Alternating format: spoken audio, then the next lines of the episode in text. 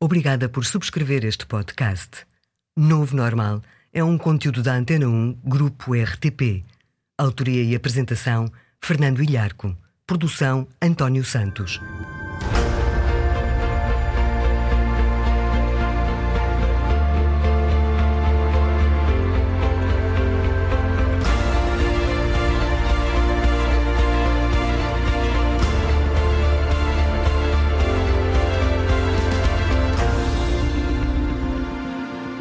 Ora viva!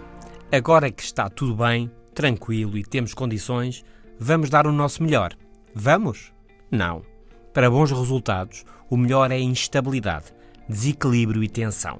E num grupo de trabalho, o que é melhor para alta performance? Homogeneidade? Profissionais do mesmo género, da mesma nacionalidade, cultura, etc? Ou gente diversa, diferente uns dos outros? Quem consegue, em geral, melhores desempenhos? E os adversários que não nos deixam ganhar? São bons ou maus para nós ganharmos.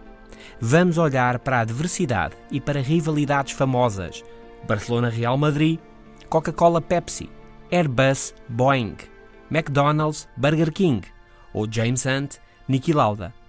Quando o melhor não é ser o melhor, quando o desequilíbrio, a tensão, as diferenças são chave para a alta performance. Neste novo normal, vamos também falar de como o pragmatismo pode ser mais importante do que a força de vontade e de como pequenas vantagens podem ser decisivas na competitiva vida profissional. Num mundo que muda, este é o novo normal. O Novo Normal. Podcast exclusivo. Antena 1. A vida, indicam as novas ciências, surge na fronteira do caos. É quando tudo se altera, quando a matéria é instável que surgem sistemas vivos que se adaptam mudam e florescem. A noção, longe do equilíbrio das ciências da complexidade, indica que os sistemas vivos, e por isso também as pessoas, sobrevivem e prosperam em situações instáveis, sem condições de equilíbrio. Ou seja, não é em situações harmoniosas que um profissional vai dar o seu melhor, bem pelo contrário, é em situações de desequilíbrio, de desafio, que se obtêm os melhores desempenhos. Tantas vezes espera pelo bom momento, pela situação ideal, para aí sim darmos o melhor, mas pode ser um erro. Se tudo estiver tranquilo e nós bem descansados, o mais provável é que nada de especial aconteça. Ao contrário do pensamento científico mais tradicional, que aceita mal o desequilíbrio, a perspectiva da complexidade e das novas ciências recebe o bem. O desequilíbrio ajuda a crescer e a prosperar. É nas deadlines, nos prazos limite, que trabalhamos melhor que a concentração e a produtividade disparam. Na universidade e no liceu, os estudantes e os professores sabem bem, é na véspera do exame que se estuda com mais eficácia. Ah, se tivesse estudado assim há mais tempo. Mas não. Com tempo, temos tempo. Não estamos desequilibrados, não nos concentramos, não damos o nosso melhor e os bons resultados são mais difíceis de atingir. Por isso, o conselho: se queres algo bem feito e depressa, entrega a alguém com uma agenda cheia. O desequilíbrio é bom para a performance, a urgência, a oportunidade, o correr do tempo foca-nos, acelera-nos, desafia-nos e puxa pelo nosso melhor. Por isso, saiba desequilibrar-se a si próprio, desafiar-se, comprometer-se em conseguir e fazer. E se lidera, então atenção, desafie a sua equipa, desequilibre-a para que só um bom desempenho o atingir dos objetivos possa trazer o orgulho, o sentido de realização e o equilíbrio. Este é o novo normal. Mais à frente vamos falar de como o pragmatismo pode ser mais importante do que a força de vontade e como as pequenas vantagens podem ser decisivas na vida profissional. Já a seguir, porque é que a diversidade é boa para a alta performance? Num mundo que muda, o novo normal. Os grupos profissionais, em que as pessoas são mais parecidas umas com as outras, costumam trabalhar melhor. Pensa-se, em geral, que os grupos mais homogéneos, em que as pessoas partilham culturas, nacionalidades, educação, etc., costumam ter melhor desempenho. Acredita-se que os grupos mais diversificados, com profissionais de diferentes nacionalidades ou culturas, tendem a ser menos confiantes. Será? A ideia de que em grupos com gente do mesmo género se sabe melhor o que uns e outros pensam e confia-se mais uns nos outros. E a colaboração, por isso, avança sem grandes contratempos e mal-entendidos, o que, aliás, dá uma sensação de progresso e de qualidade.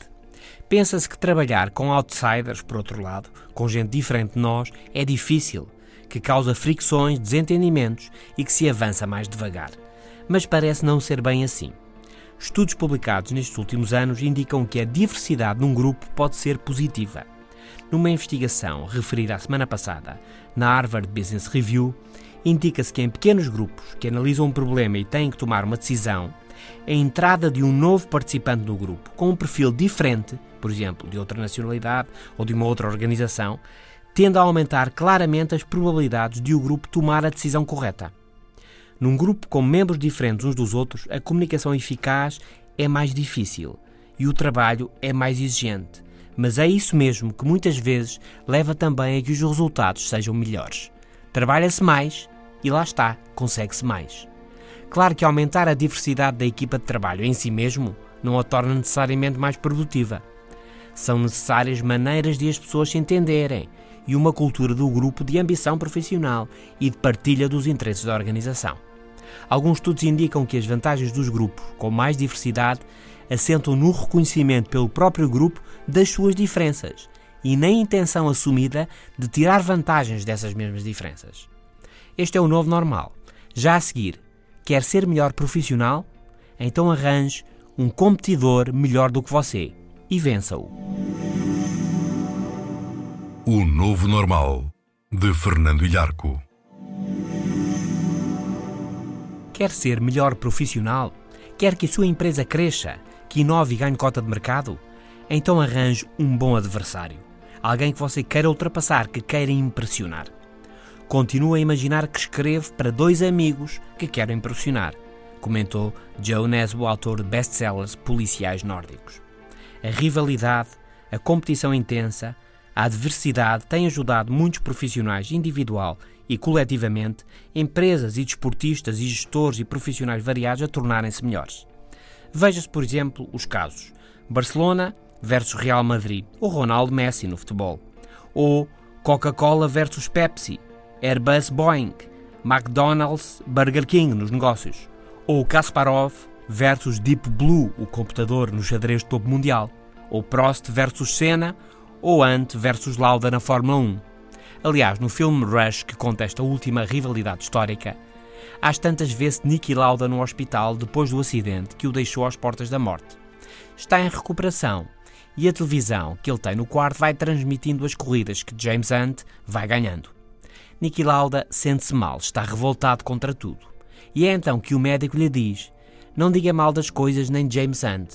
Foi por causa dele, de James Hunt, que você chegou onde chegou, ao topo. E podia ter morrido, mas a sua vontade de voltar, de ganhar e mostrar que é o melhor, pode bem ter-lhe salvo a vida. Um dia, na capital espanhola, quando o Real Madrid Mourinho se preparava para ser campeão de Espanha, perguntaram ao treinador português: Para ganhar, para ser campeão, é preciso estar sempre em polémicas, sempre em guerras? É preciso ter sempre um inimigo? Ao que Mourinho respondeu: Ser preciso não é, mas é mais fácil. É isso. Com o adversário numa intensa competição, é mais fácil darmos o melhor de nós, é mais fácil ir mais longe.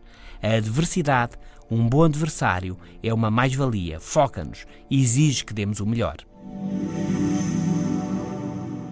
O novo normal, também no FM da Antena 1 diariamente, às 17h50. A determinação e a força de vontade são muito importantes hoje em dia. Sem elas, é difícil ter sucesso no mundo profissional. Querer mesmo, não desistir e esforçarmos pode bem ser o que faz a diferença entre um resultado mais ou menos e um ótimo resultado. Gustave Le Bon, pensador francês que estudou o comportamento das multidões e ainda hoje é lido com um quê de enigmático, comentou: O que uma vontade forte e contínua é capaz, nem sempre é devidamente apreciado. E acrescentou: Nada lhe resiste, nem a natureza, nem os deuses, nem o homem. Mas há novidades sobre o assunto. A persistência e o esforço são essenciais, mas é importante defendermos-nos. Ninguém tem força, concentração e determinação inesgotáveis. É importante não nos expormos a situações que testem sem fim a nossa vontade, que nos tentem e que nos desviem. Numa experiência, um grupo de crianças de 4 anos ficou numa sala com brinquedos e chocolates. Mas não podia comer os chocolates, só dali a pouco. Aliás, se esperassem, dali a uns minutos teriam direito não a um, mas a dois chocolates. Quantas crianças resistiram? Quantas não comeram os chocolates? Foram poucas, muito poucas, dir-se-á. Foram as que tiveram mais força de vontade. Mas talvez não.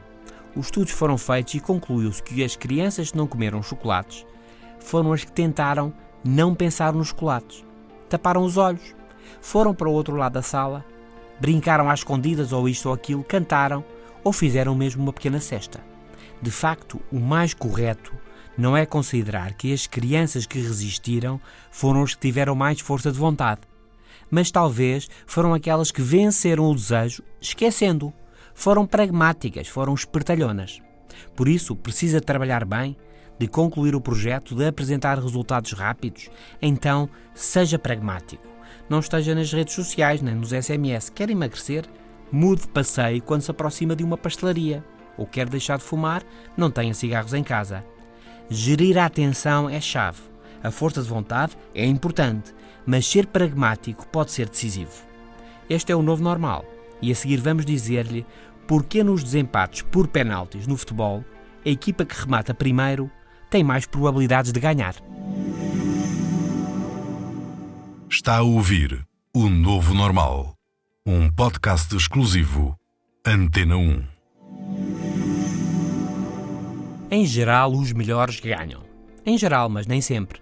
E não é só no futebol. Muitos são os aspectos que nos podem influenciar.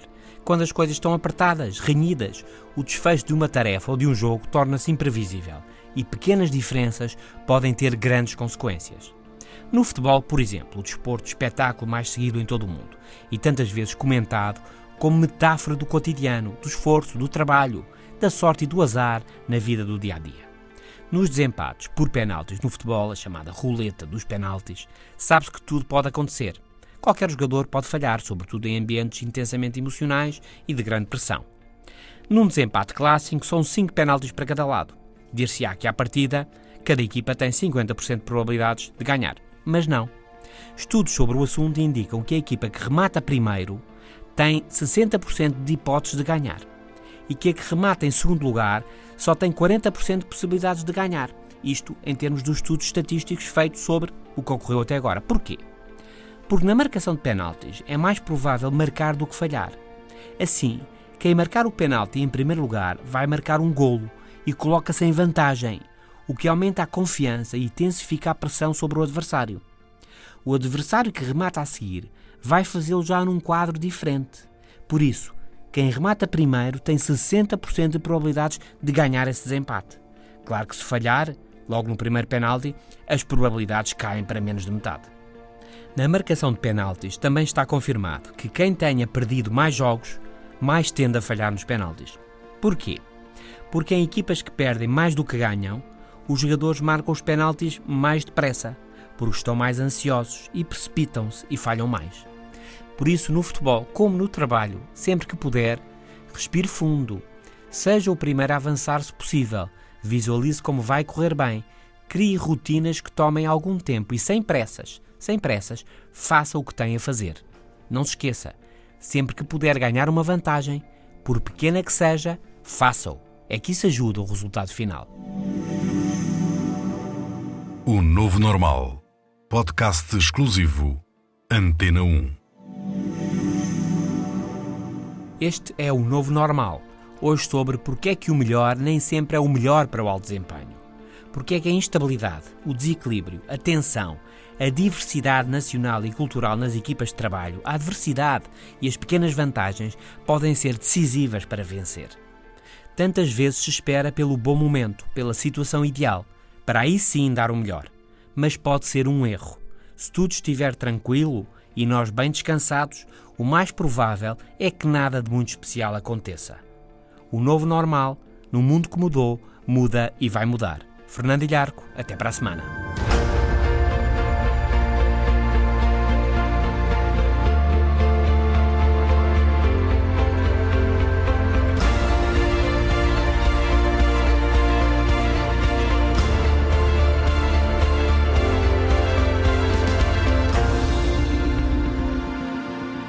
Os podcasts da Rádio Pública estão disponíveis em antena1.rtp.pt para sistemas Android, iOS e ainda nas plataformas iTunes, Spreaker, TuneIn, SoundCloud, Audioboom e Mixcloud.